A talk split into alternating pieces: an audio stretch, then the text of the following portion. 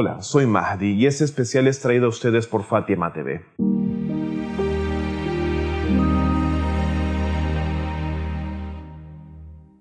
Mencionábamos en el video anterior que durante siglos el Islam ha permanecido vivo y latiendo con mucha fuerza gracias al sacrificio del Imam al-Hussein y sus compañeros y aún continúa así, vivo. El Imam al-Hussein salam enseñó esa nueva lección a los seres humanos de que la sangre vence a la espada y entró de esa manera para poder mantener el Islam. Otra cosa que tengo que decir es que algunos se pueden preguntar lo siguiente. ¿Por qué el imam al-Hussein, después del imamato de Amir al-Mu'minin y del imam al-Hassan, es decir, cuando ese deber divino les llegó, no luchó contra Muawiyah y así retrasó su levantamiento durante casi 10 años. Bueno, contesto este, este eh, cuestionamiento, esta pregunta de la siguiente manera. ¿Crees que si el imam al-Hussein hubiese hecho tal cosa, hubiese logrado la victoria y hubiese tenido tal resultado con su movimiento como hoy día? Claro que no.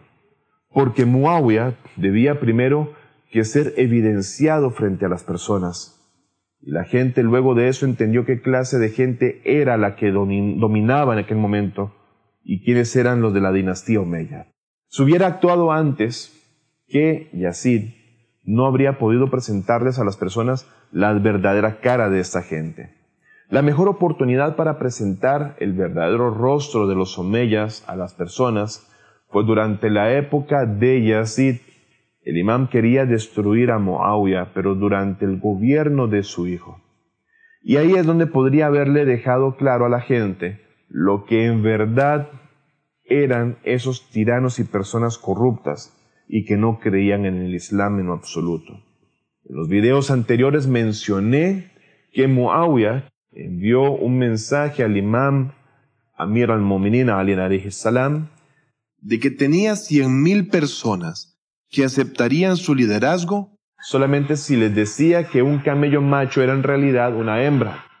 Y qué absurdo. En mi opinión, cien mil personas ignorantes y estúpidas. ¿Cómo hubiese en verdad el imán guiado a personas tan ignorantes? Es posible que tanta gente se dé cuenta de su error tan pronto. No. No había otra forma y es así que el imán Hussein no tuvo otra opción. Primero, a través del sermón de Mina, evidenció a Muawiyah y este discurso, que es el tema principal de este curso en particular, tiene tres partes y cada parte está relacionada una con la otra y ellas con las instrucciones y reglas que Muawiyah había establecido en su gobierno. Entonces, primero, con sus discursos, mostró el verdadero rostro de Muawiyah a las personas, al pueblo, la gente, y luego en Karbala, con su martirio expuso la opresión, la corrupción y la verdadera cara de los Omeyas, y en especial de Yazid, hijo de Muawiyah. Al final de este video queremos revisar juntos los eventos de Karbala nuevamente. Todos los comportamientos y palabras del imam al-Hussein en el día de Ashura son grandes lecciones. El imam al-Hussein alayhi salam había calculado absolutamente todo, exactamente cada palabra que dijo y cada movimiento que hizo fue calculado con detenimiento. Entonces, ¿cuál es el método moral de las personas cercanas a Dios? ¿Qué significa ser creyente? ¿Qué significa ser un verdadero musulmán? Esto nos ha sido enseñado a absolutamente todos y hoy quiero contarles la historia de Jaun ibn Huway. Jaun fue uno de los mártires de Karbala. Era un hombre negro de una región llamada Noba en África y esclavo de Fadl ibn Abbas ibn Abdul Muttalib, que fue comprado por el imam Ali salam y entregado después a Abu Dhar. Estuvo con él en Rabda, hasta la muerte de Abu Dhar y luego regresó al Imam Ali y se quedó con Ahlul Bayt. Parece que era experto en reparar y preparar armas Y se narra del imam al-Sayyad salam acerca de él lo siguiente. En la noche de Ashura, Yaún estaba en la tienda del imam al-Hussein salam y estaba preparando su espada. Y este vino ante el imam al-Hussein el día de Ashura e insistentemente le dice al imam, ¿me dejarás ir al campo de batalla? A lo que el imam le dice, no. Entonces, el imam al-Hussein salam le dijo, ahora eres libre, toma tu camino y deja esta tierra. Has elegido acompañarnos para brindarnos comodidad y aquellas cosas que necesitábamos para la vida y la seguridad. Pero ahora no te pongas en dificultades por mí y por nuestro camino o meta que he elegido. Yaún cayó sobre las manos y los pies del imam al-Hussein y comenzó a llorar y dijo las siguientes frases.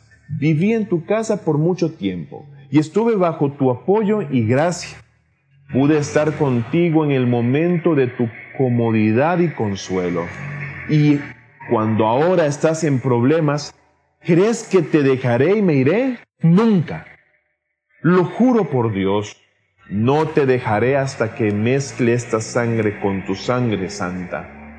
Es cierto que no tuve una familia con linaje y no soy fragante, pero dame un abrazo y déjame ir al campo de batalla. El imam al-Hussein se lo permitió y es así como Yaún fue al campo de batalla. Se narra que por lo general, cuando estos mártires caían al suelo antes del martirio, llamaban al imam al-Hussein para que viniese hacia donde ellos. Según recuerdo, dice el imam al-Sayyad, hubieron dos mártires que no llamaron al imam al-Hussein. Uno de ellos fue Hur ibn Yazid al-Rehani, quien era conocido entre los kufíes como un valiente guerrero, siendo que cuando estaba en las filas de combate en contra ¿sí? del imam Ubaidullah ibn Ziyad lo había designado como comandante del ejército que había sido enviado a Karbala para confrontar al imam al-Hussein. Es por esta razón que en ese momento del martirio de Hur se avergonzó él de llamar al imam al-Hussein, dados sus antecedentes y el hecho de que anteriormente fue el comandante del ejército de Yazid que los bloqueó. El otro es Yaún, ese esclavo que se dijo a sí mismo, ¿quién soy yo para llamar al imam al-Hussein? Pero cuando cayó al suelo notó que alguien estaba sentado a su lado, levantando su cabeza del suelo y sosteniéndolo. Abrió los ojos y miró, vio que era su amado, el imam al-Hussein salam. Se ha escrito en algunos libros de historia que Yaún entonces sonrió de alegría al ver al imam en el momento de su partida. ¿Qué lección? ¿Qué lección nos enseña el imam al-Hussein a todos los seres humanos por igual? El imam al-Hussein se inclinó y puso su rostro sobre el rostro de su antiguo esclavo. Exactamente lo que hizo con Hasrat Ali al-Akbar, cuando su amado hijo fue martirizado. Entonces, el imam al-Hussein alayhi salam oró por Yaón. Oh Dios, ilumina su rostro y hazlo fragante y reúnelo con los buenos y justos y dalo a conocer de entre Muhammad y la familia de Muhammad. El imam Muhammad al-Bakr salam narra del imam Zain al-Abidin salam que dijo lo siguiente.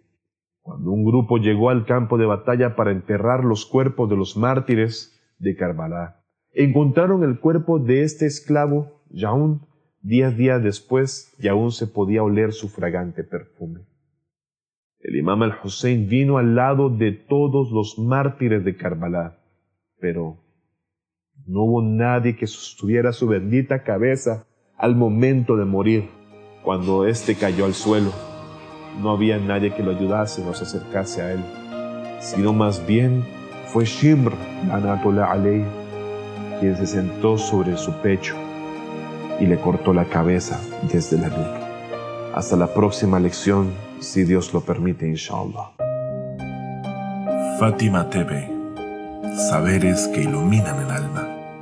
Síguenos en youtube.com slash Fátima o en nuestro sitio web fatimatv.es.